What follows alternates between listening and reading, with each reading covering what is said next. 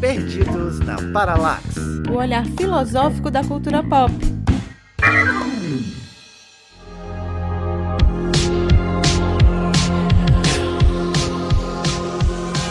Então vamos lá. Oi, gente. Eu me chamo Lia e eu gostaria de estar na dimensão Nur para poder fugir desse país, desse Brasil, nesse governo Bolsonaro. Aquelas. Oi, gente. Eu sou a Raquel e às vezes eu só queria um bracelete mágico. E aí, meu povo, com a boa? Aqui é Fred Costa e nada como um bracelete bem encaixado para deixar qualquer uma poderosa. Fala para elas, Lia. Olá, meu nome é Fabiola Oliveira. Só queria ser a Miss Marvel agora, adolescente. Meu sonho também. Todos nós. Ai, um sonho adolescente. É bom que eu e a Lia a gente começa bem. Oi, gente, meu nome é Raquel. Aí vem um Fred naquela explosão. Bom, assim, é tipo, o Fred colocou o bracelete mágico da Miss Marvel. Vocês estão por fora do meu poder, cara. É, exato.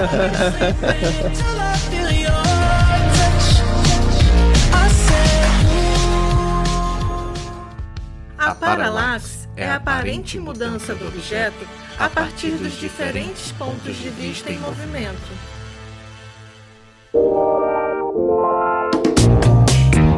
Gente, vocês já devem ter notado que a gente vai falar de Miss Marvel hoje. Pra isso a gente chamou a Fabiola, que é super também fã da Marvel, da Miss Marvel, pra conversar com a gente. E se vocês acham que falar de uma série adolescente não tem nada a ver com filosofia, vocês têm que ficar por aqui, porque a gente vai discutir alguns temas como identidade, orientalismo, religião e várias outras coisas que agora eu acabei de esquecer, mas que a gente vai chegar lá.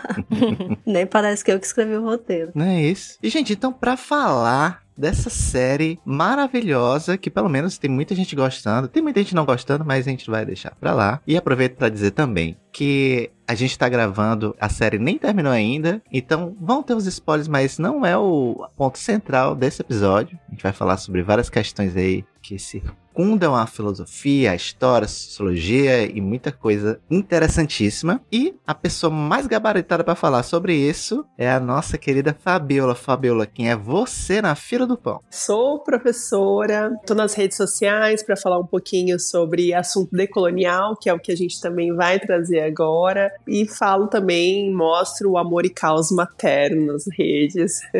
e essa sou eu. Nada como caos. Eu sou muito fã do caos.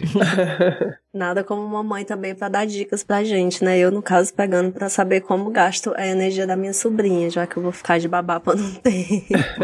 Então, Olia, do que é que se trata essa série Miss Marvel? Dá um apanhado geral pra gente, pra quem tá ouvindo aí, de repente nem tá assistindo, mas quer saber do que se trata. Bom, bem resumidamente, né? Miss Marvel conta a história aí de Kamala Khan, que é uma adolescente que vem de uma família paquistanesa, mas nasceu nos Estados Unidos, então ela vive né, essa pluralidade cultural na experiência de vida dela e ao mesmo tempo que ela está totalmente ligada, né, pela por essa cultura, né, que vem da família dela, que vem do povo dela, ela também está muito ligada a essa coisa mais pop americana e por isso muito fã, ela é muito fã, né, dos super-heróis da Marvel, que no universo dela são reais, né? Não só assim super-heróis de quadrinho. Uhum. Ela é uma grande fã da Capitã Marvel, né? Tipo, um ícone pra ela. E ela é uma menina super, assim, forte, destemida. E justamente por isso que ela, assim, eu acho que ela se enxerga muito ali na Capitã Marvel, né? Logicamente, forte e destemida dentro ali das possibilidades de uma adolescente. Não sei quantos anos ela tem, pessoal, uns 16, 15, 16 por aí? Eu acho que é 16. É, 16. É, ela tá no high school, né? É. Então deve ser 16 a 7. Então, ali dentro das limitações dela, obviamente, as inseguranças comuns dessa idade também, que ela passa, né, com coisas de boys e crushes, e da escola, e dela ser a nerdzinha ali excluída, meio estranhinha, justamente porque a sociedade americana é bastante racista também, né? Então, a menina que já vem ali com racializada, né, já tem uma experiência de bullying na escola de ser meio excluída e tudo mais. E, basicamente, ela recebe aí da família dela uns poderes mágicos, e aí ela vai aos poucos se descobrindo como uma super heroína. E tá no quarto episódio ou quinto episódio, gente. No dia que a gente tá gravando, saiu o quinto episódio. Quinto episódio. São seis episódios essa série, né? Curtinhas. Seguindo um padrão que a Marvel tem trabalhado, né? Cavaleiro da Lua também foram seis episódios. Sim. Ai, maravilhoso. Seis episódios Cavaleiro da Lua. Quem achar ruim, Tá errado, né? tá erradíssimo, porque eu adorei Cavaleiro da Lua. ah, foi incrível mesmo. E trouxe também uma mulher, né, egípcia, né? A primeira Sim. mulher árabe, assim, na, na MCU, né? Muito legal isso também. A Leila, ela fez um ótimo trabalho. É, eu achei muito legal e aí eu já quero aproveitar esse gancho do Cavaleiro da Lua, da Leila, pra gente conversar um pouco sobre como que a Marvel tá usando, né? Tá trazendo outras pessoas, tá trazendo outras configurações de, de sociedade mesmo pro universo dela. E aí eu queria saber um pouco de ti, Fabiola, o que é que você acha, assim, dessa questão, né? Quem é Kamala Khan nesse universo Marvel, né? O que ela traz de, de representatividade. É interessante ver como a MCU ela tá de acordo com a sua própria sociedade, né? Mudamos, então nós temos que colocar mulheres, nós temos que dar voz a essas mulheres, né? Dar espaço como protagonistas, né? Porque antes a gente via as mulheres sempre sendo mulher de alguém, né? Então assim, Uhum. ah, é porque é namorada desse super-herói, porque é prima desse super-herói, né? Aí vem de uma hora pra outra, né? Assim, começou a aparecer, né? A Capitã Marvel, a Mônica Rambeau, a Kamala Khan, né? E aí, inclusive, vão estar as três juntas, né? No, no ano que vem, no filme, né? Por isso que a Miss Marvel, ela lançou agora e é muito importante essa diversidade, né? Porque, assim, a, a Capitã Marvel meio que faz parte ali daquele padrão, né? Tanto que a Kamala Khan fica olhando assim pra ela e fala, cara, eu sou muito diferente de você, né? Embora você seja, né, um ícone pra mim, mas, nossa, eu nunca vou ser uma super-heroína porque eu sou uma menina marrom de New Jersey.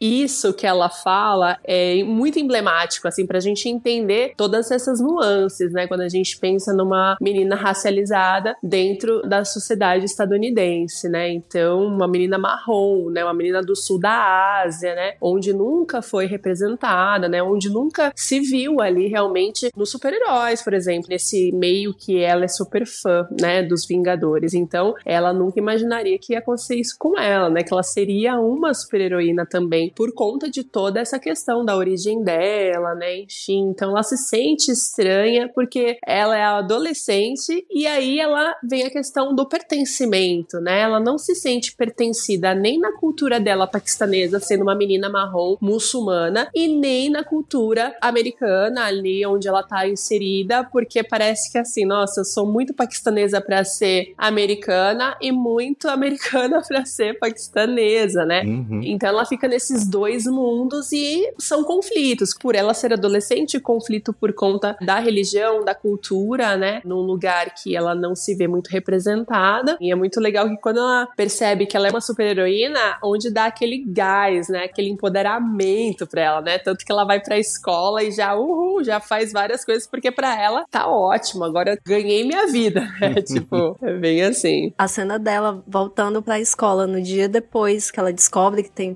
poderes e tudo é muito legal. Eu lembrei muito de uma cena de Red, que a gente até já falou aqui no programa, pessoal, sobre Red, Crescer é uma aventura, de que é essa coisa da menina empoderada mesmo, né? Que tá ali fora totalmente dos padrões, né? Porque a Kamala, ela é totalmente fora dos padrões, mas que tem algo ali que desperta nela, que ela percebe assim, poxa, não é ruim, né? Ser diferente. Não é ruim não estar dentro desse padrão. E aí ela vai toda poderosa e corrige o professor a respeito do nome dela e vai falar com as meninas que estão lá na frente do armário, né? Que ela vai ter que abrir. Teve um, um diálogo num episódio que me chamou a atenção, que foi da amiga dela também, a melhor amiga dela na escola. Porque se a gente pensar assim, o trio, né? O, melhor amigo dela, ele é um menino padrãozinho. Tem a melhor amiga dela, que também é muçulmana. E aí é importante, acho que a gente ainda não falou, né? Ela é uma menina muçulmana. E a amiga dela fala, né? Sobre o lenço. E foi um, um diálogo que eu fiquei assim, poxa, realmente, né? Ela tem também que se afirmar, né? A gente foca muito na Kamala, mas ao mesmo tempo a gente tem outra menina adolescente também que tá se afirmando. A gente tem um menino também que tá aí nessa coisa da identidade. Então são questões adolescentes que perpassam os três, né? É muito bacana. É, e o Bruno, mesmo ele sendo um, menino branco e tudo, dá para perceber que ele deve vir de uma família italiana, né? Com esse nome Bruno. Eu acho que muito provavelmente ele não é de uma família americana, assim. Talvez tenha experiência de ser imigrante também, de alguma forma é o que conecta eles, né? Tipo assim, a gente, todo mundo aqui somos estrangeiros, entre aspas, né? Porque eles não são. Os três, é. São nascidos lá, mas é porque os Estados Unidos tratam assim qualquer pessoa, né? Que de alguma forma vem de uma cultura diferente, né? Que eles consideram estranha e tal. Eles se unem também porque são três nerds, né? Os esquisitos, eles se juntam, entendeu? Três nerds esquisitíssimos, maravilhosos. É tipo a gente montando um podcast. Pois é, então. Exatamente. É, e o Bruno nos quadrinhos ele se apresenta como um menino assim, ele tem um amor platônico por ela, assim, ele ama muito ela. Então assim, é essa questão também dele ser tão estranho que ela é tão estranha junto com ele e que ele não consegue se conectar com outras pessoas porque ela é a única ali, né? Então fica aquela coisa assim, tanto que, nossa, ele leva ela, né? Nossa, ele tá super junto dela, né? E faz todo aqueles que ele, ele monta, né, aquelas coisas do A fantasia. é, né, do eletrônicos lá, enfim, e ajuda ela pra caramba, assim. E aí é uma decepção quando o outro crush vem, né? Vem como uma ameaça mesmo, né? Um negócio bem assim.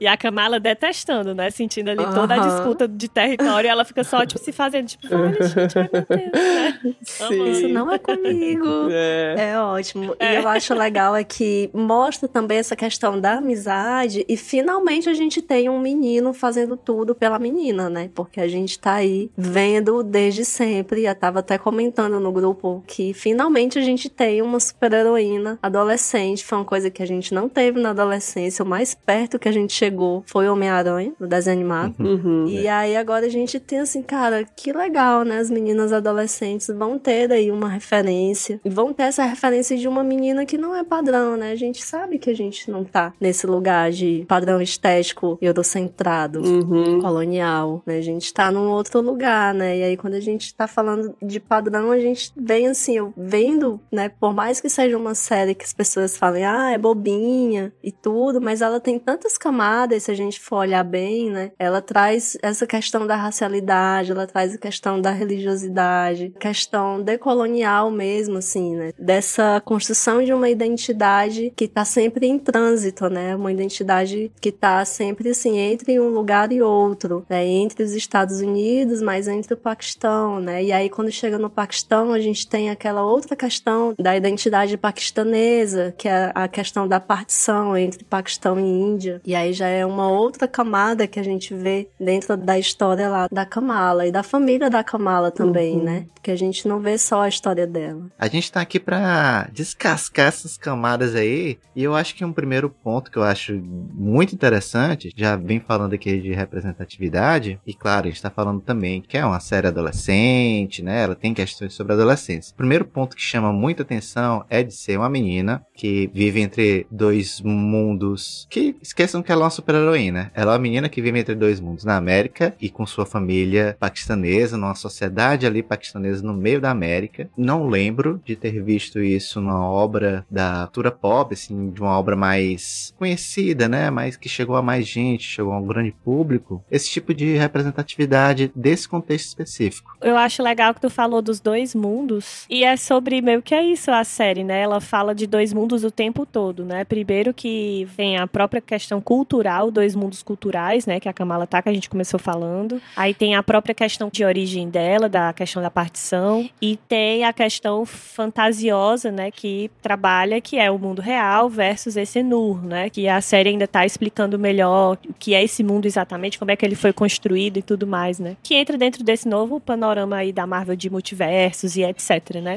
Então é interessante como realmente a, a série vai abordando essa coisa de dois mundos em vários aspectos, né? E desse conflito e dessa tensão entre esses dois momentos. Que ao mesmo tempo também eu vejo muito de dois mundos nessa idade que ela tá, né? 15, 16 anos, você nem é adulto, você nem é criança, e ela sofre muito com esse conflito adolescente do tipo, eu já quero fazer meus rolês, sair sozinha, namorar, não sei o que, beber com meus amigos, mas não posso, porque minha mãe não deixa, porque ainda sou vista como criança, porque tenho- minha mãe não confia em mim, né? Aquela coisa que todo mundo Exato. passou, né? E que são dois mundos também, né? Bicha, é tipo a gente, com 30 anos. Sou jovem pra ser velha, velha pra ser jovem. Exatamente. É a gente todinha com 30 anos. cada. Tudo que a Lia fala, eu acho que é autobiográfico. é sobre ela.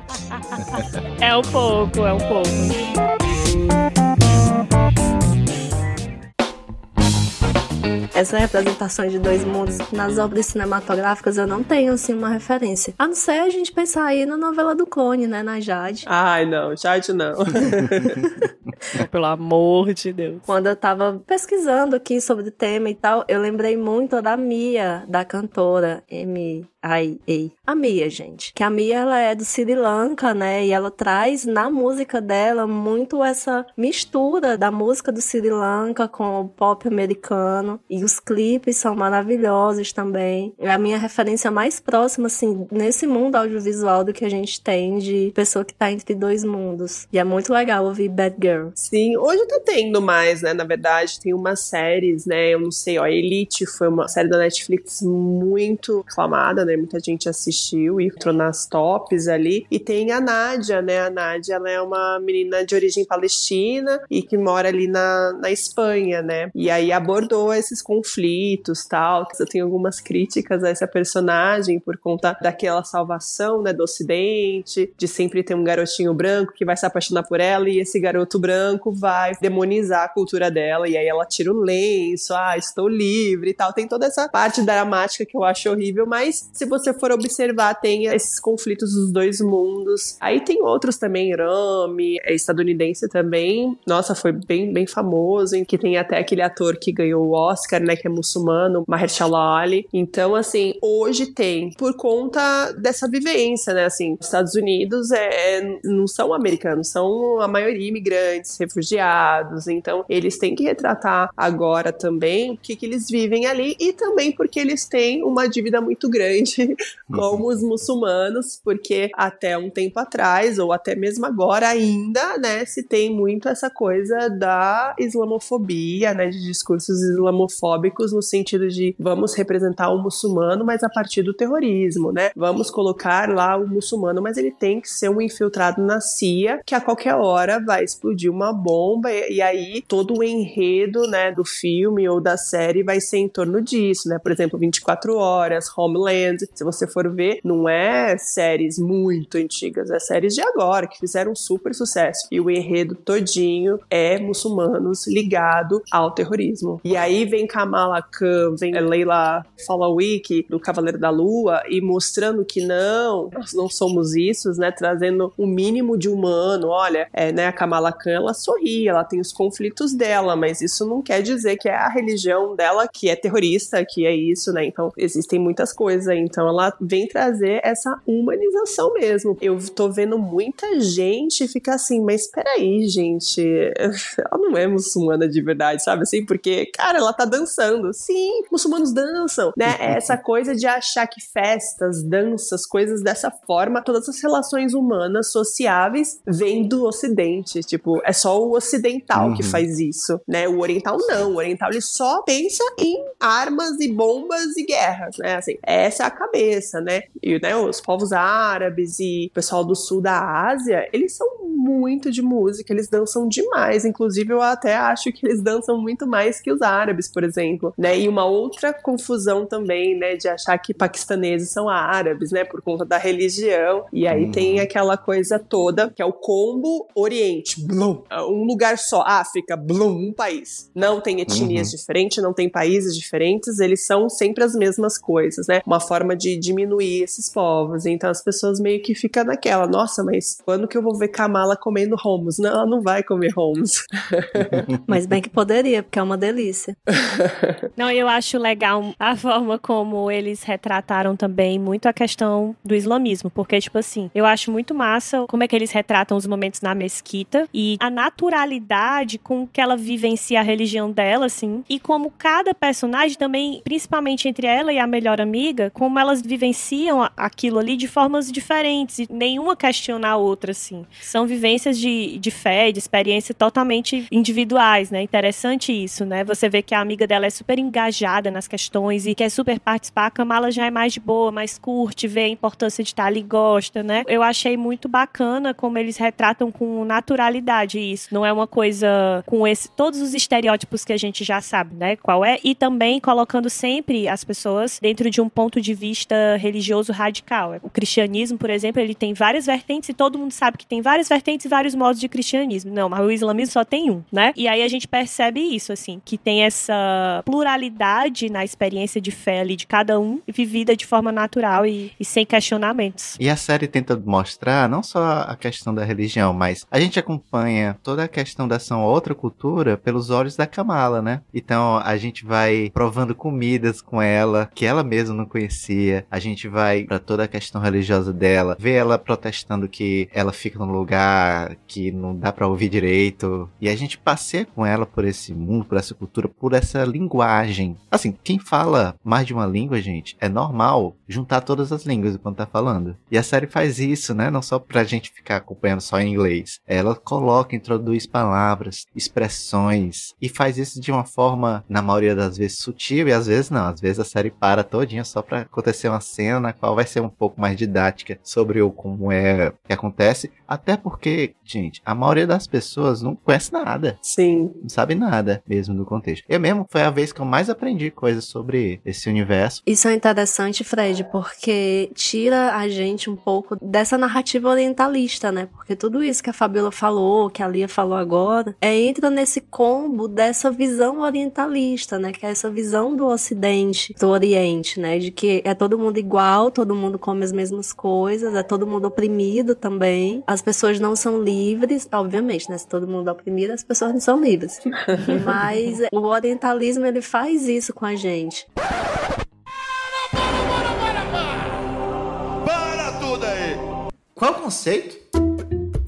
Então, gente, o orientalismo é muito falado a partir da obra de um autor chamado Eduardo Said. Ele tem um livro chamado Orientalismo, o Oriente como invenção do Ocidente. E ele vai mostrar pra gente como acontece toda uma construção de um imaginário de um Ocidente dinâmico, universalista e racional, e que esse imaginário criou um Oriente como uma região geograficamente imaginada e construída a partir de concepções religiosas, morais e econômicas divergentes imutáveis, ou seja, a ideia de Oriente que a gente tem, né, culturalmente no Ocidente, ela é totalmente inventada por um imaginário ocidental. E o que é que o Eduardo Said quer dizer com tudo isso? Que a relação entre Ocidente e Oriente é uma relação de poder e de dominação de graus variáveis de uma hegemonia muito complexa. E essa hegemonia complexa quer dizer o quê? É o discurso colonial europeu em cima das outras culturas, assim como acontece com a ideia de um imaginário da África, também existe essa criação imaginária de um Oriente exótico, de um Oriente em que todas as pessoas são mais ou menos iguais, a ideia de um Oriente meio filme do Indiana Jones, digamos assim, e uma mistura de Indiana Jones com Mil e Uma Noites. Basicamente é isso. E o orientalismo também é um conceito que marca muitas obras de estudos pós-coloniais, porque o que a gente observa é que o Eduardo Said, nessa obra dele, ele vai apresentando como o Oriente realmente é construído e como o Ocidente constrói essa imagem do Oriente. Basicamente é isso. Leiam Eduardo Said, vale muito a pena.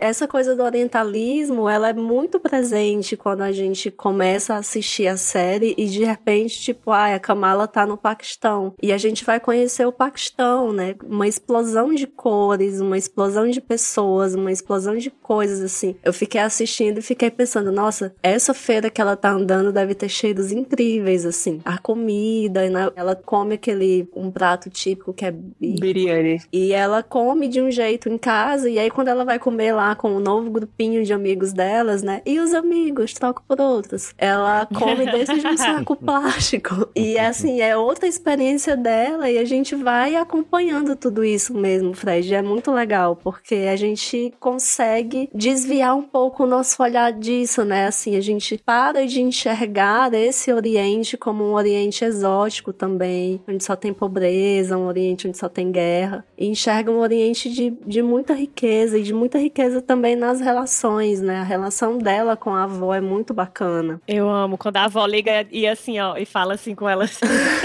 muito coisa de vó, né? Não sabe fazer o FaceTime. Gente, a Lia tá imitando a avó da Kamala falando no celular, deixando o celular bem na cara. eu esqueço que eu tô. E Raquel, eu acho tão engraçado a gente brasileiro ficar achando outro país exótico quando o mundo inteiro olha pra cá achando que a gente tá no meio dos macacos. Bicho, a gente é o puro suco da exoticidade. Não, mas olha só, eu tava em Salvador semana passada, fui dar uma passeada que meu tio acabou chegando em Salvador também, a gente foi fazer um dia de turismo. Aí eu, né, super já descolado em Salvador. Mentira. fui levar ele pra conhecer o Pelourinho. A gente foi chegando no, no lugar que tem uma, um mirante. Cara, tava cheio de macaquinho, Nossa. todos os filhotes do Schopenhauer lá. Isso só aconteceu acontecia na Rio de Janeiro. Eu alimentava, né? Uma família de. Ai, gente, mas aqui tem, aqui em Fortaleza tem uns lugares que tem vários macaquinhos uhum. também, dependendo da região Soim, né? Que chama aqui. Eu fico sempre encantada, assim. Soim é quase um bicho urbano, né? E eu fico sempre, ai, um macaquinho, morrendo de feliz quando eu vejo.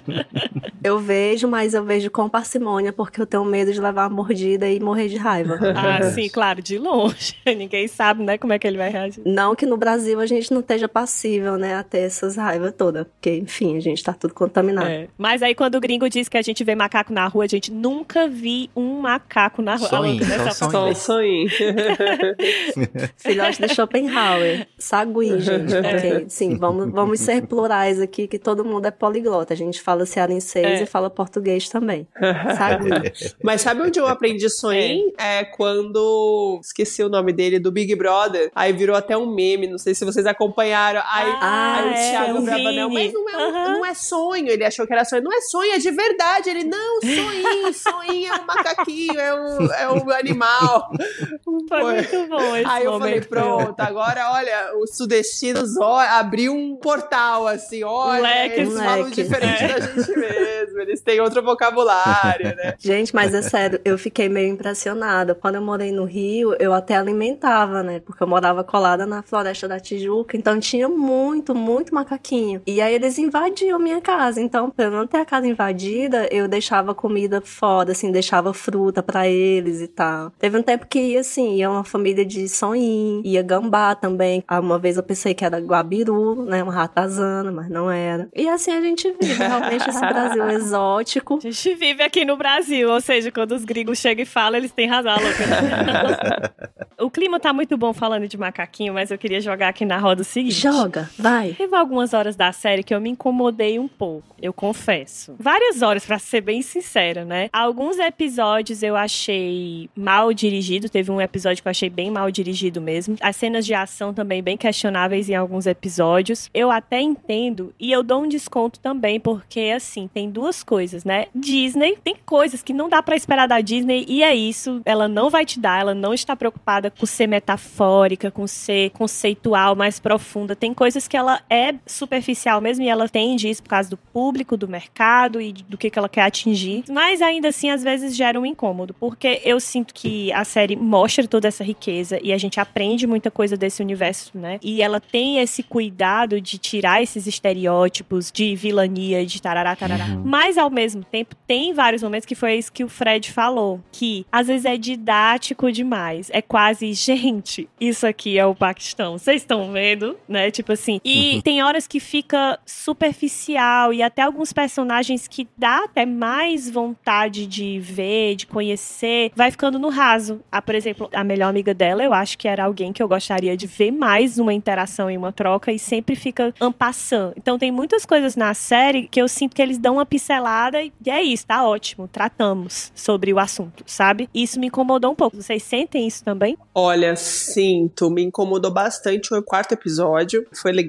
trazer tudo do Paquistão e lá, lá, lá, lá, mas ficou muito assim, olha, né, isso que você falou, tipo, pegando na mãozinha e, e mostrando, né, muitos detalhes de coisas que não é o enredo, parece. E isso aí não vai fazer diferença. Eu quero ver o que, que ela vai fazer agora. Ela é super heroína, cadê os poderes dela, né? Eu acho que faltou muito isso. E aí, eu tava pensando que eles iam fazer a mesma pegada do Cavaleiro da Lua. E pelo jeito, quando eu assisti hoje, já vi que não vão fazer. Porque o Cavaleiro da Lua, o que que aconteceu? Ficou naquele negócio, a gente não entendia nada até o quarto. Quinto e sexto, que foram os dois últimos, brá, tipo, jogou na nossa cara tudo. Uhum. A, a, infância do cara, o porquê que ele era assim, daí o que que aconteceu do irmão. E, tipo, um monte de informação e a gente tentando superar tudo aquilo. E eu achei que com a Miss Marvel ia acontecer isso também. Claro, teve coisas, assim, que foi muito interessante pra gente entender toda essa coisa da bisavó dela, né? Que ela vai em encontro daquele trem e tal. E aí a gente entende mais coisa, mas eu ainda não senti aquela coisa de, olha, é isso que vai fazer a diferença, é isso que vai fazer ela entender quem ela é, e aí ela vai acabar com tudo, sabe? Tipo, não, sabe? Ainda ficou aquele negócio bem assim. Terminou bem assim, uau, quero saber o que, que vai acontecer. Mas não é aquela coisa de, meu Deus, eu preciso saber o que vai acontecer, sabe? É diferente. Tipo, ah, é legal, nossa, fiquei curiosa, mas não, não é aquela coisa de, meu Deus, eu não queria que acabasse assim, eu quero saber o que vai acontecer, né? Tem essa diferença, então eu acho que ela não tá aprendendo muito nesse sentido. Agora, eu não sei se também é uma jogada, né, da MCU pra deixar só um gostinho, uma pincelada bem mal feita pra vir um outro enredo com as três. Com a Capitã Marvel, com a Mônica, é, Rambeau e com a Kamala Khan. Pode ser também, porque já, né, é no ano que vem já. Então, não sei também. São várias coisas, né? Mas, ah, assim, nada contra os atores. Na verdade, a Ime Velani, que faz a Kamala Khan, nossa, ela é impecável. Não poderia ser uma outra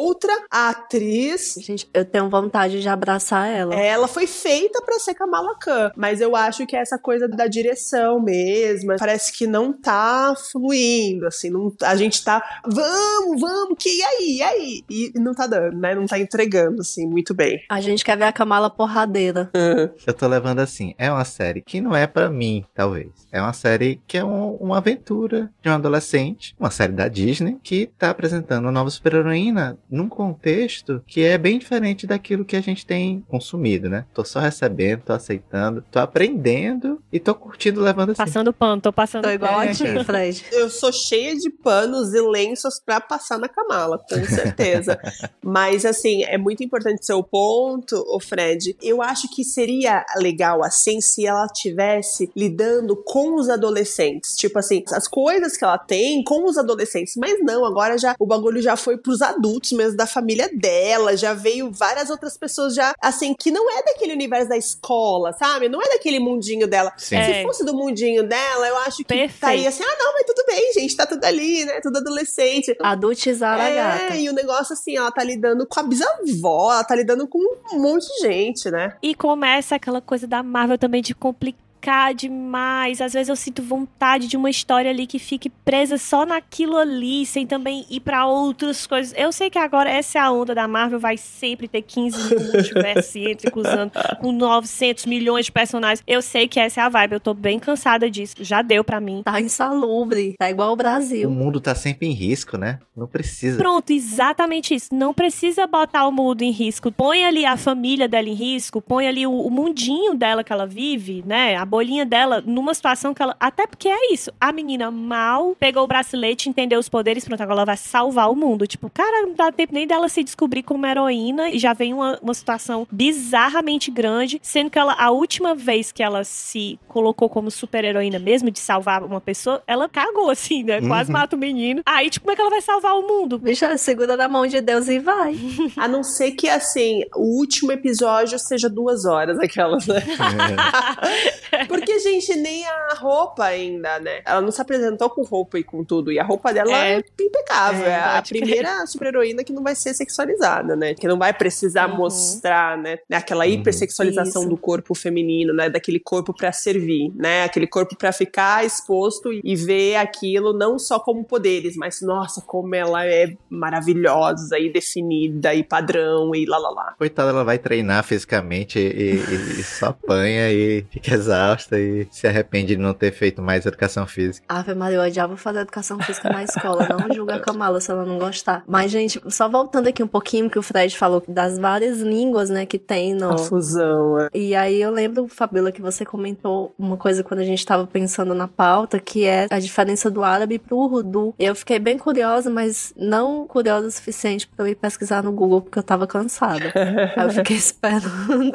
É, eu acho que o urdu, ele usa o mesmo alfabeto árabe, né? Mas assim, quem sabe árabe não consegue ler, assim. É o mesmo alfabeto, mas é outras palavras, é Uhum. outra coisa. Então fica assim, né? É o urdu com o alfabeto árabe, mas eles falam árabe por conta da religião e por conta do alfabeto, mas não é língua árabe. Tem o urdu, tem o, o inglês que eles falam, e mais o árabe por conta da religião, né? Então sai um assalamu alaikum, né? Que são as saudações. O irmão dela é bem religioso, isso é muito legal. Ele é religioso, mas é um religioso super Uhum. engraçado, assim, super descolado. E ele vem É. trazer mais essa coisa, né? No primeiro e no segundo episódio, essa coisa mais da religião, né? Então, até que ela fala, né? Bismillah, que é em nome de Deus. Então, isso tudo é árabe, mas é árabe mais no sentido de saudações islâmicas, no sentido de frases islâmicas, né? Pelo fato deles serem muçulmanos, assim. E essa fusão é incrível, assim. é- A MCU jogar isso, tipo assim, igual é a questão dos jeans, né? Aquele folclore islâmico, é super legal, né? Os jeans, na verdade, a gente traduziu como gênios, né? Só que, assim, na série estão falando jeans. Então, assim, tá jogando e fala assim, ó, se viram com isso, cara. Vão entender pelo contexto ali, Uhum. o que que é Abu, o que que é Nani, que é a forma que ela fala com a mãe dela, Beta, o que que é Beta, Beta é filha. Então, assim, se virem, a gente não vai traduzir nada, a gente vai deixar assim. Então, Bismillah. E isso pro brasileiro, né, que é muito diferente, porque ainda nos Estados Unidos eles estão mais acostumados,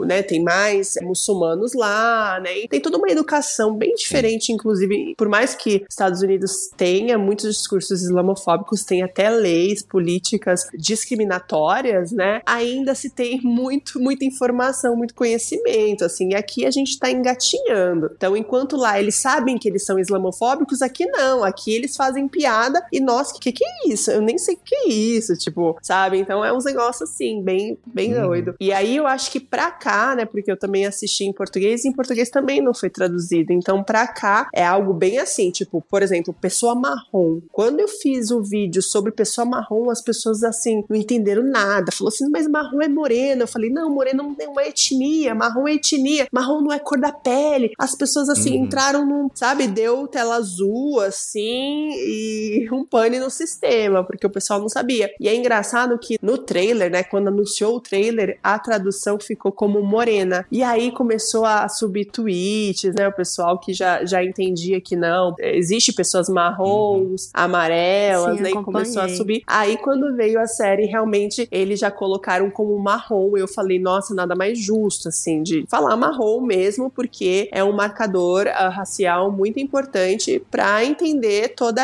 esse mapa que foi colonizado, por exemplo, né? Eu sou crítica até o mapa, né? Então, quando a gente fala Uhum. Ásia, que Ásia você tá falando? Você tá falando da Ásia amarela ou você tá falando da Ásia marrom? Porque tem uma grande diferença. E aqui, se você fala assim, é aquele asiático, você vai pensar que a pessoa veio da onde? Do Paquistão, que não foi. É sempre ou coreano ou é japonês. Ou é Uhum. chinês. É verdade. Não existe o resto, sabe? O É. resto é resto, não é a Ásia, né? Então é, é bem confuso, assim, pra nossa cabeça. Então imagina uma série jogar tudo isso sem nenhuma tradução, sem nada, é tipo, só se virem e a gente vai ficar de- dessa forma mesmo, assim. E legal que muita gente tá entendendo, tá buscando, procurando. E eu acho que é muito isso, porque quando se tem uma produção falando de outros povos também, mas que sempre é no sentido do europeu, né, do nórdico, por exemplo, a pessoa faz questão, né, de saber a história. Se for na mitologia grega, a pessoa sabe assim completo, né? Porque é algo que, nossa, é sempre É. naquele lugar de ah, não, eles são civilizados. Aí quando pega essa parte, né, de povos subalternos, né, que o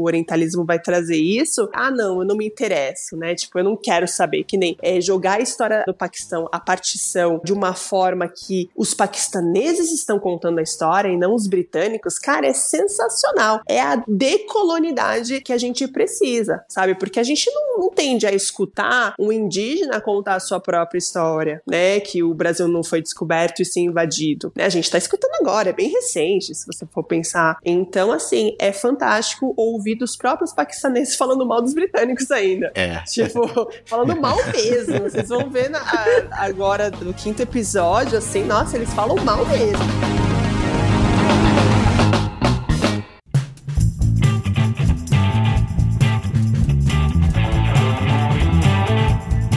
Tudo bem com vocês? Interrompendo aqui o bate-papo para estar tá dando uns recadinhos. Aqui é o Reinaldo, né? E eu tô adorando esse bate-papo sobre Miss Marvel. Eu não sei vocês, mas eu fiquei assistindo essa série com aquela vontade de apertar a irmã Velani. Ela é super fofa, né? Ela atua super bem, ela é super fofa fazendo a Miss Marvel. Eu não esperava por isso, ela surpreendeu bastante. Mas por falar em fofura e por falar em pessoas fofas, eu vou aproveitar para estar tá falando dos nossos apoiadores no Apoia-se. Eu queria dar um agradecimento a todos vocês aí que estão tornando esse projeto de divulgação da filosofia possível aqui no nosso podcast Perdidos na Paralaxe. Então, você, se você quer se tornar também uma pessoa maravilhosa e fofa, assim como a Kamala, vocês podem acessar o apoia.se barra Perdidos na Filosofia. E lá tá vendo como é que vocês podem estar tá contribuindo no nosso projeto, que já está ganhando novas dimensões, né? A gente gente está conseguindo entregar programas semanais, conseguiu lançar o nosso site, que está bem bacana e expande né, o nosso espaço para estar tá discutindo esses temas da cultura pop, inclusive não só através dos nossos programinhas semanais, mas também através de textos. Né? Nessas últimas semanas, o Manel fez um texto bem legal sobre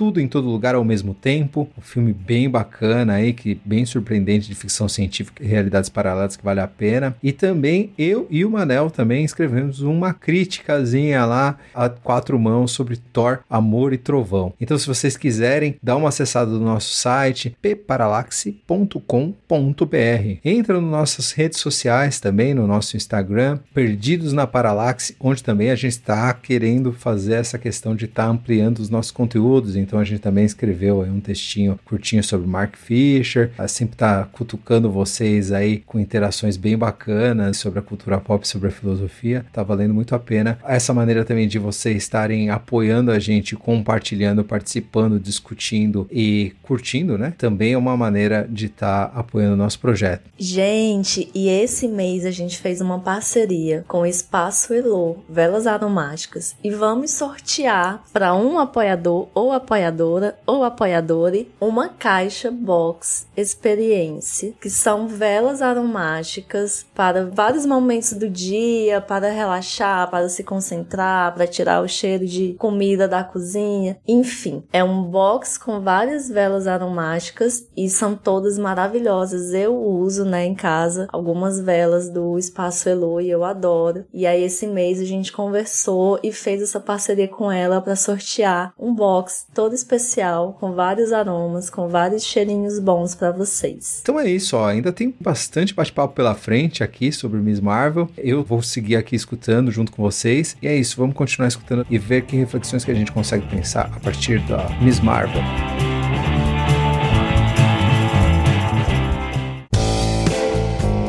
Vamos falar da partição, porque é o contexto histórico que a uhum. série traz, tá sempre batendo nessa tecla e foi definidora de toda uma questão familiar que ela tem, né? De novo, esqueçamos que ela é uma super-heroína, vamos pensar só na história, e realmente foi um evento grande, pesado e que, de novo, não lembro de nenhuma obra da cultura pop que traga coisas sobre a partição. O que foi exatamente a partição, gente? O que eu sei sobre a partição, na verdade, eu aprendi no Instagram da Shakira. Shaquila, maravilhosa.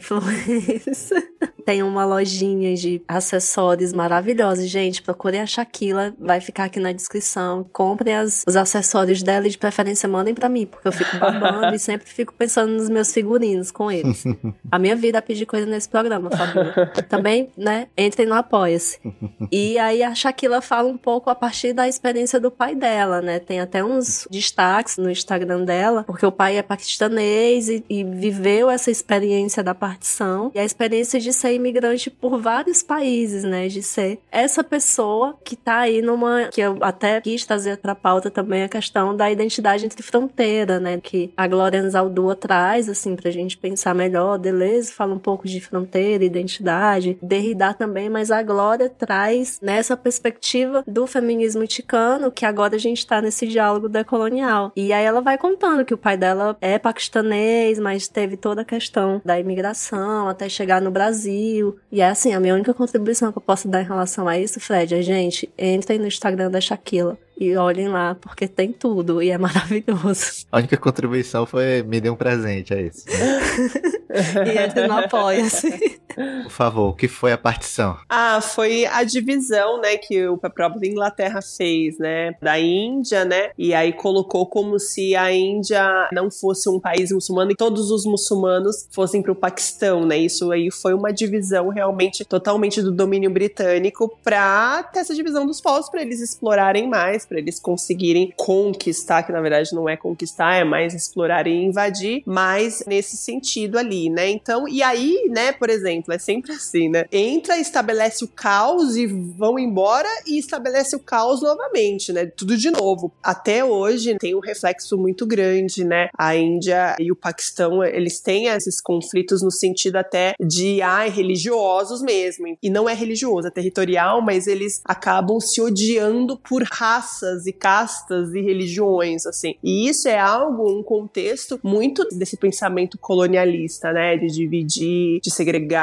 né? E a gente vê muito isso com os indígenas, né? Olha a forma que os brasileiros, né, a gente trata os indígenas no sentido de não conhecê-los, não saber a língua e sempre ter essa estrutura de pensamento colonial que vai colocar ele sempre como algo muito ruim, assim, né? Eu sigo vários indígenas que eles respondem umas perguntas assim que, meu Deus, eu tenho vergonha de ser brasileiro, sabe? Assim, tipo, como se eles não fossem merecedores de estar na internet, de ter iPhone. Ai, como assim um indígena com iPhone, né? Um índio com iPhone, sabe? Uns negócios bem assim, como se eles não tivessem esse direito de trabalhar, ter dinheiro e comprar comprar, sabe? É uns negócios assim que eu falo, gente. E aí acontece exatamente isso, assim, com os outros povos, né? Essa divisão, essa estrutura colonial que foi feita, né? Foi realmente para ter essa segregação, assim. E é muito triste porque na Índia tá tendo um conflito por conta da política, na verdade, na Índia tá tendo um conflito muito grande com os muçulmanos lá. Na Índia tem bastante muçulmanos, né? Então tá tendo entre hindus e muçulmanos, assim. E isso é totalmente uma articulação política, você vai ver, assim, uhum. é muito muito ruim. Tudo que o imperialismo ama. Exatamente. Tudo mesmo. E assim, a gente fica pensando nessas questões do Paquistão, da Índia, dessas divisões e de como isso também tá no, no Brasil, na América Latina, né? A gente vê, por exemplo, sempre colocaram pra gente a ideia de que o Brasil é um país continental e aí o Brasil fica de certo modo isolado culturalmente do resto da América Latina, não só pela questão da língua, mas também da cultura, né? Tipo, não se come arepa facilmente no Brasil, por exemplo. E arepa, se você pensar, é uma coisa do Chile, Argentina, a galera faz, assim, a, a cultura de consumir coisa feita com milho é muito grande, mas a gente não partilha de algumas coisas que são partilhadas no resto da América Latina. E isso tem, forçando aqui um pouquinho a barra, mas na minha cabeça tá fazendo total sentido que isso tem muito a ver com essas políticas imperiais, capitalistas, neoliberais, beijo, Manuel,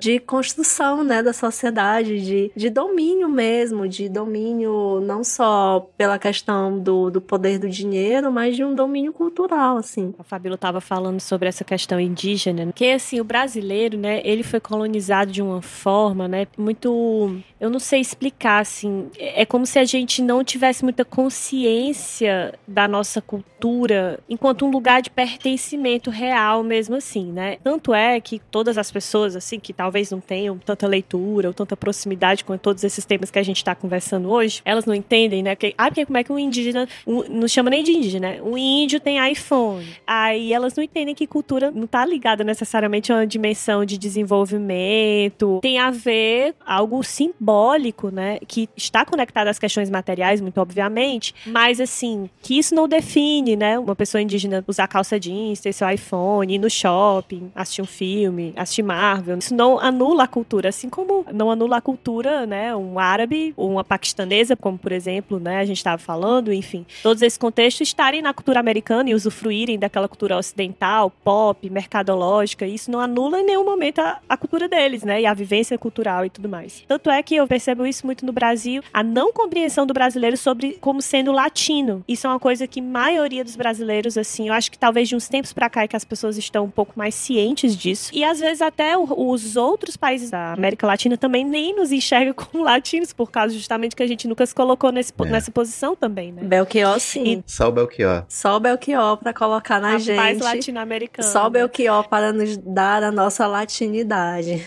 é verdade. É muito doido, né? Essa miscigenação, ela também deixa tudo muito mais complexo da gente entender esse lugar de pertencimento, o que, que exatamente é o Brasil, né? Tipo assim. E de você se sentir muito conectado com isso, até porque são muitos Brasis, né? Muitos contextos diferentes, de norte a sul, enfim. Eu acho que a gente tem essa dificuldade de entender na gente mesmo. E, e as pessoas que entendem isso, as pessoas ficam chocadas, assim, não, como assim? Né? Existe todo esse questionamento, né? Aí, quanto os Estados Unidos, não é que aqui não tem a segregação, aqui tem, né, as nossas segregações, mas essas segregações, elas se tornam de uma forma tão mais, as fronteiras são tão mais complexas, assim, né? Como, por exemplo, nos Estados Unidos existe muito essa coisa, com a questão do imigrante, né? E da exclusão, do gueto. E de, assim, de sempre deixar claro que aquela pessoa é imigrante, assim. Por mais que ela já esteja há gerações no país, né? Parece que ela nunca é lida totalmente como americana e etc, né? E aqui no Brasil eu sinto que tem mais essa mistura, essa miscigenação, não tem tanto essa questão de imigração, até porque, enfim, né? Bicha, depende de quem migra também, né, pra cá. Porque Sim. se for um imigrante da Europa, é. tem um tratamento. Se for um imigrante africano, é outro tratamento. Mas eu digo assim, não tem tanto com tanta força, né, como nos Estados Unidos, justamente porque, ah, é um país de primeiro mundo, todo mundo pensa em ir para lá para tentar a vida, né? Apesar de que sim, tem contexto de imigração aqui no Brasil, mas tô querendo dizer, como a própria Fabiola tava falando, não, a gente não é tão acostumado com isso, assim, entender esses recortes culturais e também entender o que é que exatamente nos torna brasileiros, entendeu? Não tem muito essa sensação de pertencimento, assim. E as coisas que têm a sensação de pertencimento são símbolos vazios, né? Que é essa coisa do verde e amarelo. Futebol. O soft power. É, exatamente. E aí eu sinto isso. Fred, você que é sociólogo, diga pra gente, o que é que nos torna brasileiros? Eita, Fred, agora vai. Bota aí tua sociologia todinha pra jogo. o que nos torna brasileiros é a falta de consciência do que significa ser brasileiro. Oh. Turn it down for what? Agora, como foi que a gente veio parar nesse assunto, não sabemos. É.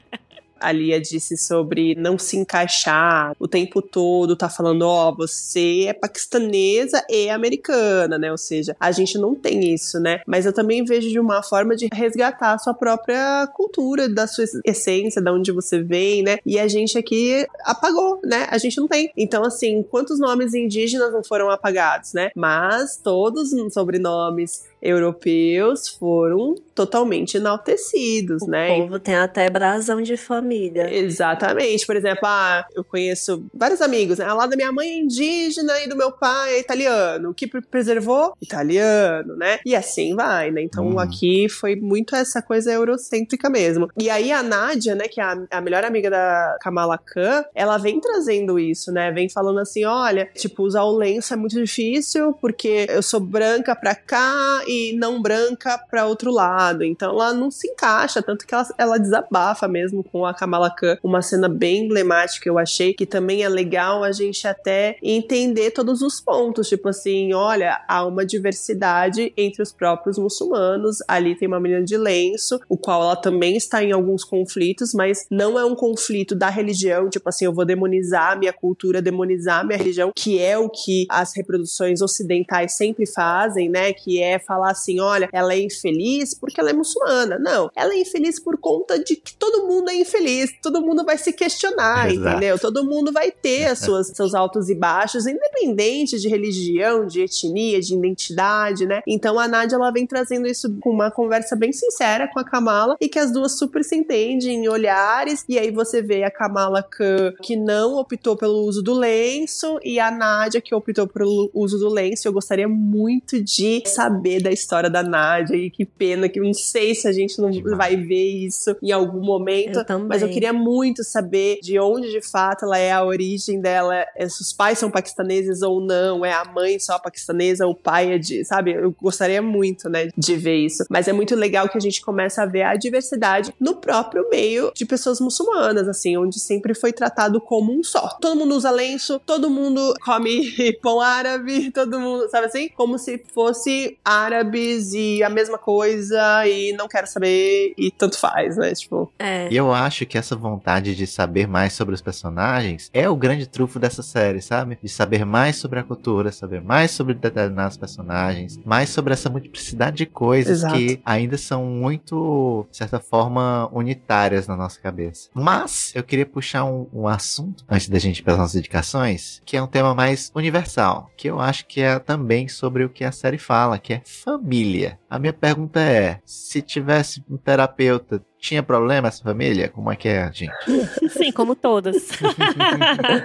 Porque é uma Ai, coisa que eu gente. queria trazer de novo, o filme Red, né? Que a gente até já tratou aqui no programa em outra ocasião, que é justamente mais um problema trazido para as pessoas através de seus ancestrais, né? Através da falta de diálogo entre, mesmo. entre eles. Eu acho legal a série abordar essa relação mãe e filha entre todas elas, né? A bisavó, a avó, a avó e a mãe, ela e a mãe. Parece que não é fluida essa Não. relação entre duas mulheres aí, mãe e filha, né? Existe muito esse conflito, que é um conflito, eu acho assim, dentro de sociedades patriarcais, né? Eu acho que é bastante comum no geral. Eu acho que é um conflito legal e que eu sinto isso, assim, que essa coisa megalomaníaca da Marvel às vezes distrai muito de assuntos que seriam mais legais, assim, e aprofundando, né? Que é justamente isso, assim, é a gente pensar, né? Por que é que existe essa relação entre mãe e filha? Por que, que ela é tão conflituosa, né? Que é justamente estar muito ligado à exigência, né? Sobre o ser mulher. Logicamente, mulher, né? Dentro de um panorama muito amplo, né? No caso delas ali, sendo mulheres, muçulmanas, paquistanesas, etc. E o contexto, né? Do que que existe ali. E parece que, assim, existe aquele ideal do que é ser mulher, né? A mãe põe pra si, mas a mãe recebeu da própria mãe e põe pra filha também, né? De um ideal de comportamento, de como ela deve se portar, o que que ela deve ser, com o que que ela tem que se preocupar. E principalmente, eu sinto na mãe da Kamala, especificamente,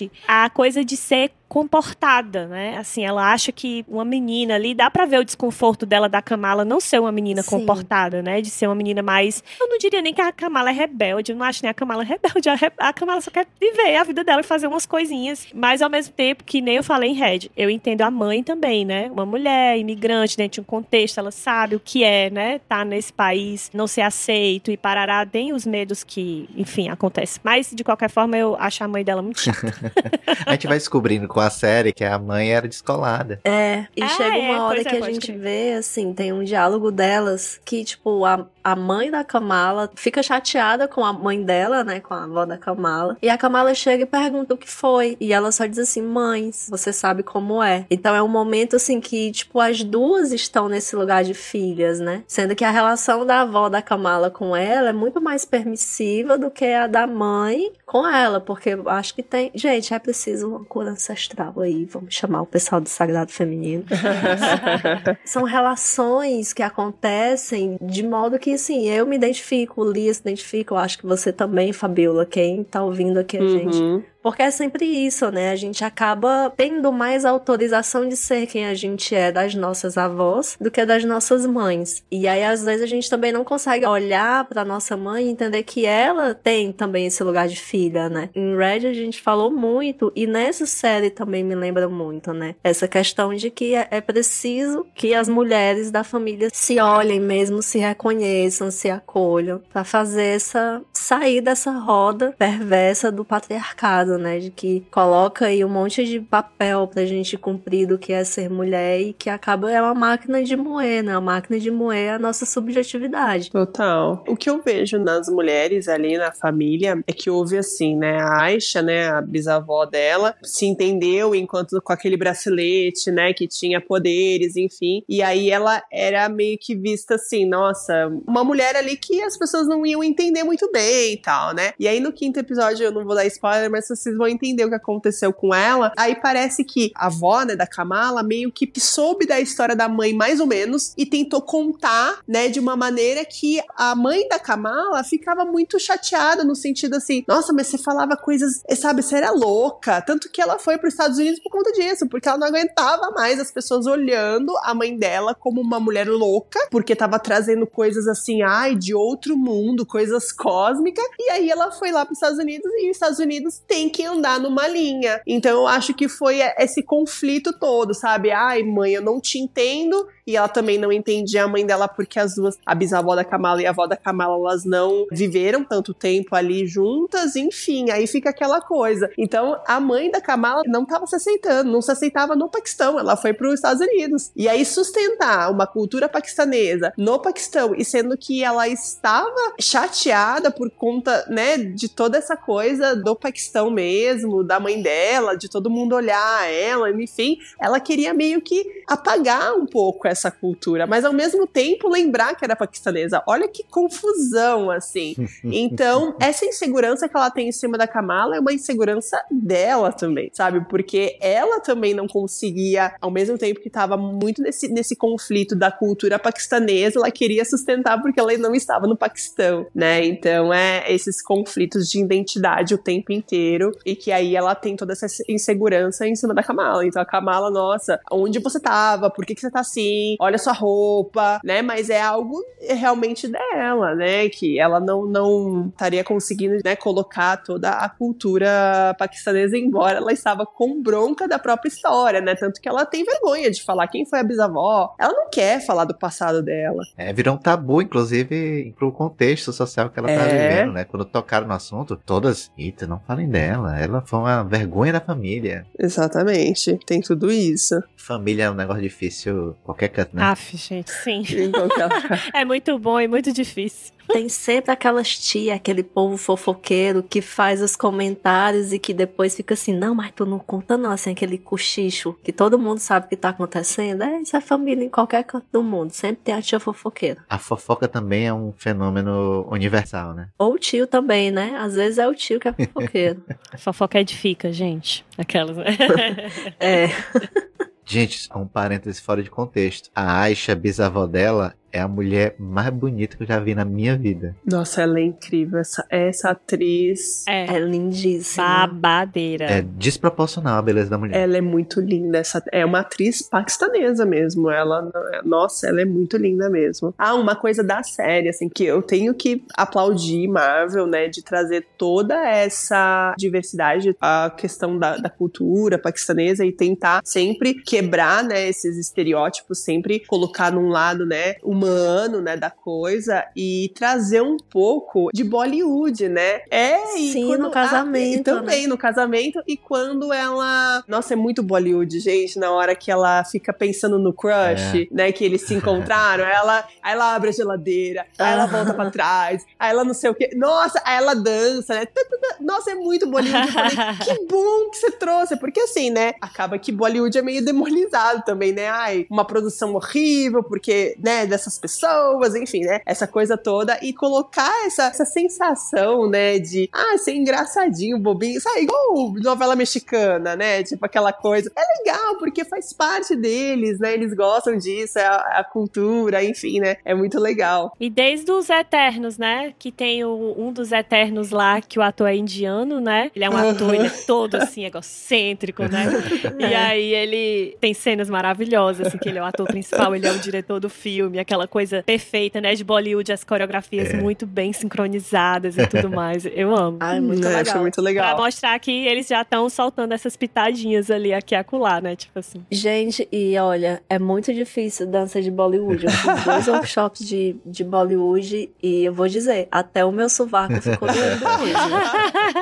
Dói o músculo que você nem sabia que doía, né, que, que tinha que existir. Mas é super bonito e é super divertido também de fazer. É muito bonito. Eu gosto muito disso que a Marvel tá fazendo, mas eu fico sempre pensando nessa questão de que, claro, não é errado, ou é, sei lá, enfim, vocês vão me dizer, que é essa coisa de, tipo, a Marvel não tá trazendo esse universo todo à toa, né? Ela tá trazendo isso para atender um mercado, e aí eu fico pensando nessa questão do mercado, né? Desse mercado muçulmano que vai consumir a série, que Sim. vai falar, que vai fazer a propaganda de graça, inclusive eu acho que a Disney poderia também, né, dar aqui um upgrade pra gente, que a gente tá sempre falando das séries dela. Mas me incomoda um pouco de mencionar que essa representatividade toda tá acontecendo para abarcar um mercado, né? Um interesse puramente mercadológico e aí não é bem uma crítica, uma crítica, mas que é algo a se pensar, né? É, tanto que lá no Paquistão é, tem uma galera que não assiste, né? Que não quer saber, por conta dessa coisa do imperialismo, né? Ah, é, é americano, então não quero. E tem uma galera muito grande. E é engraçado que lá no Paquistão não tem o streaming, né? E aí, pela primeira vez na história, por conta né, de estar tá falando sobre o Paquistão, os episódios estão sendo no cinema. Então, a cada 15 dias, se eu não me engano, libera dois episódios no cinema, assim, lá no Paquistão. Então, mas ah, assim, é, mas tem muita gente que não,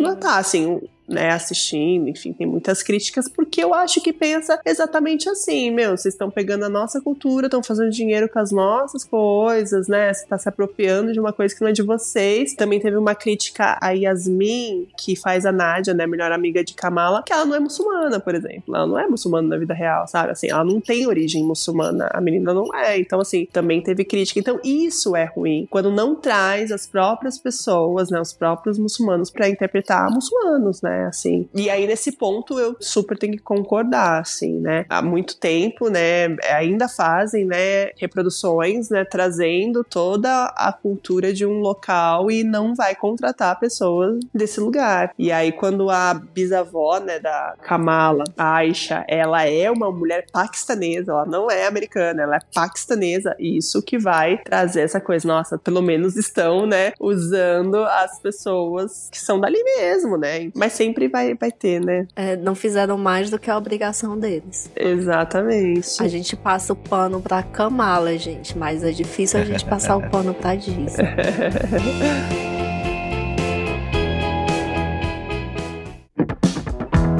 Ai, gente, então, pelo avançar na hora, vamos para aqueles nossos momentos esperados das indicações. O que, é que vocês trouxeram, gente, para complementar o tema? Eu e a Shaquila, a gente, eh, nós temos um projeto, né, que se chama Projetos Muçulmanas, é junto com a Mariam também, e a gente traz isso exatamente, né, de temas decoloniais, enfim, um, um pouquinho mais trazendo essa diversidade dos muçulmanos. Então, o nosso foco não é religião, e sim temas sociais, assim, bem legal. E aí, o arroba da Shaquila é Shaquila Ahmed, e o, o nosso projeto é Projeto Muçulmanas. Tá um pouquinho parado, mas a gente vai dar continuidade aí Vamos voltar com algumas coisas legal. bem interessantes. Ah, e é isso. Ai, gente, eu acompanho também esse arroba, eu acho massa. A Marian, eu sigo ela, ela tava esses, esses dias, não, já faz um tempo atrás, mas aqui em Fortaleza. Aí eu amei que ela fez, tipo, altos conteúdinhos de, ah, experimentando doces do mercado central. Aí eu fiquei, ai, vou ver, adorei. Sim.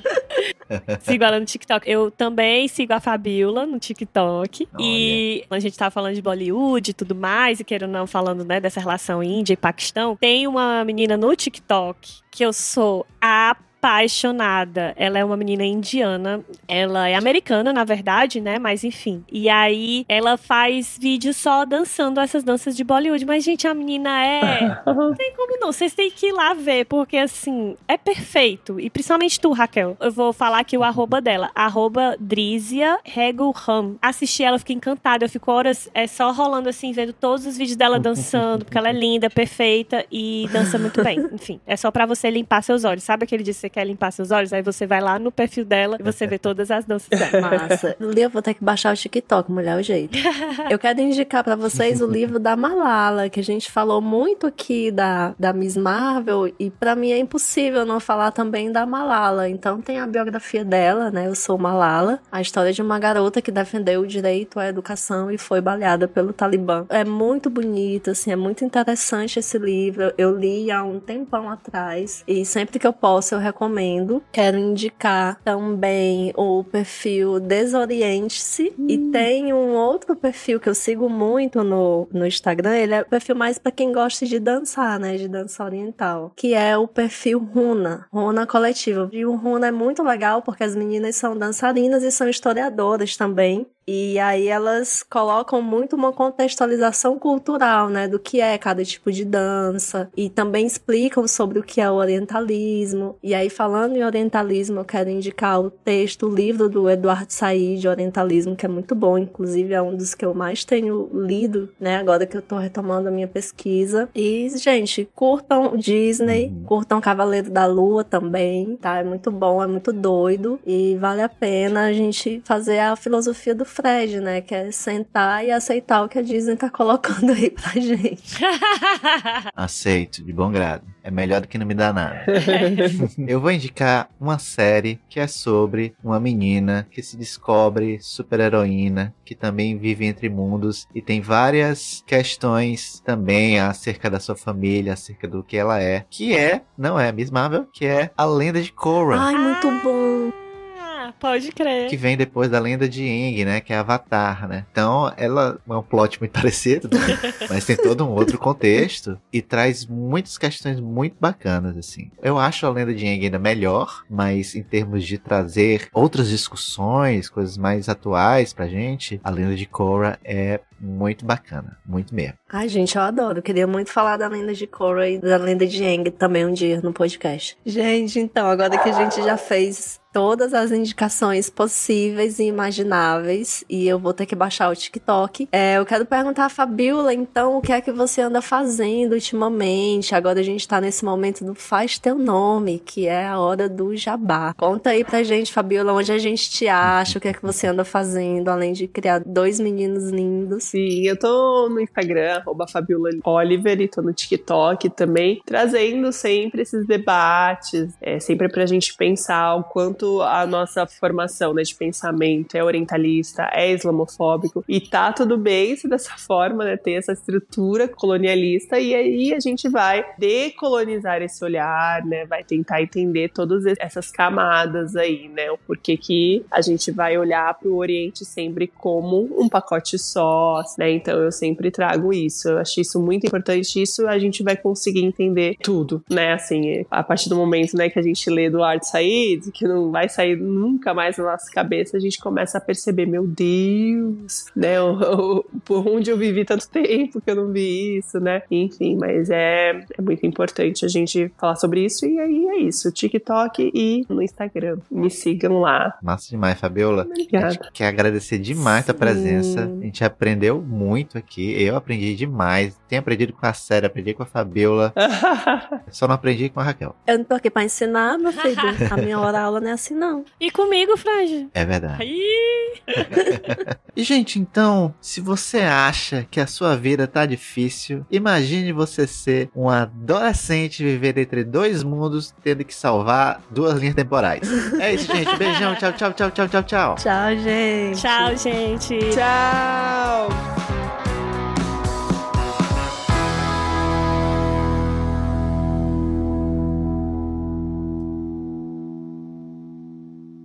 E aprendi demais com o gatinho da Lia que tá ali se, se Olha ali, Dorival, gente, é o Dorival, inteiro. prazer. Só sei dormir assim totalmente.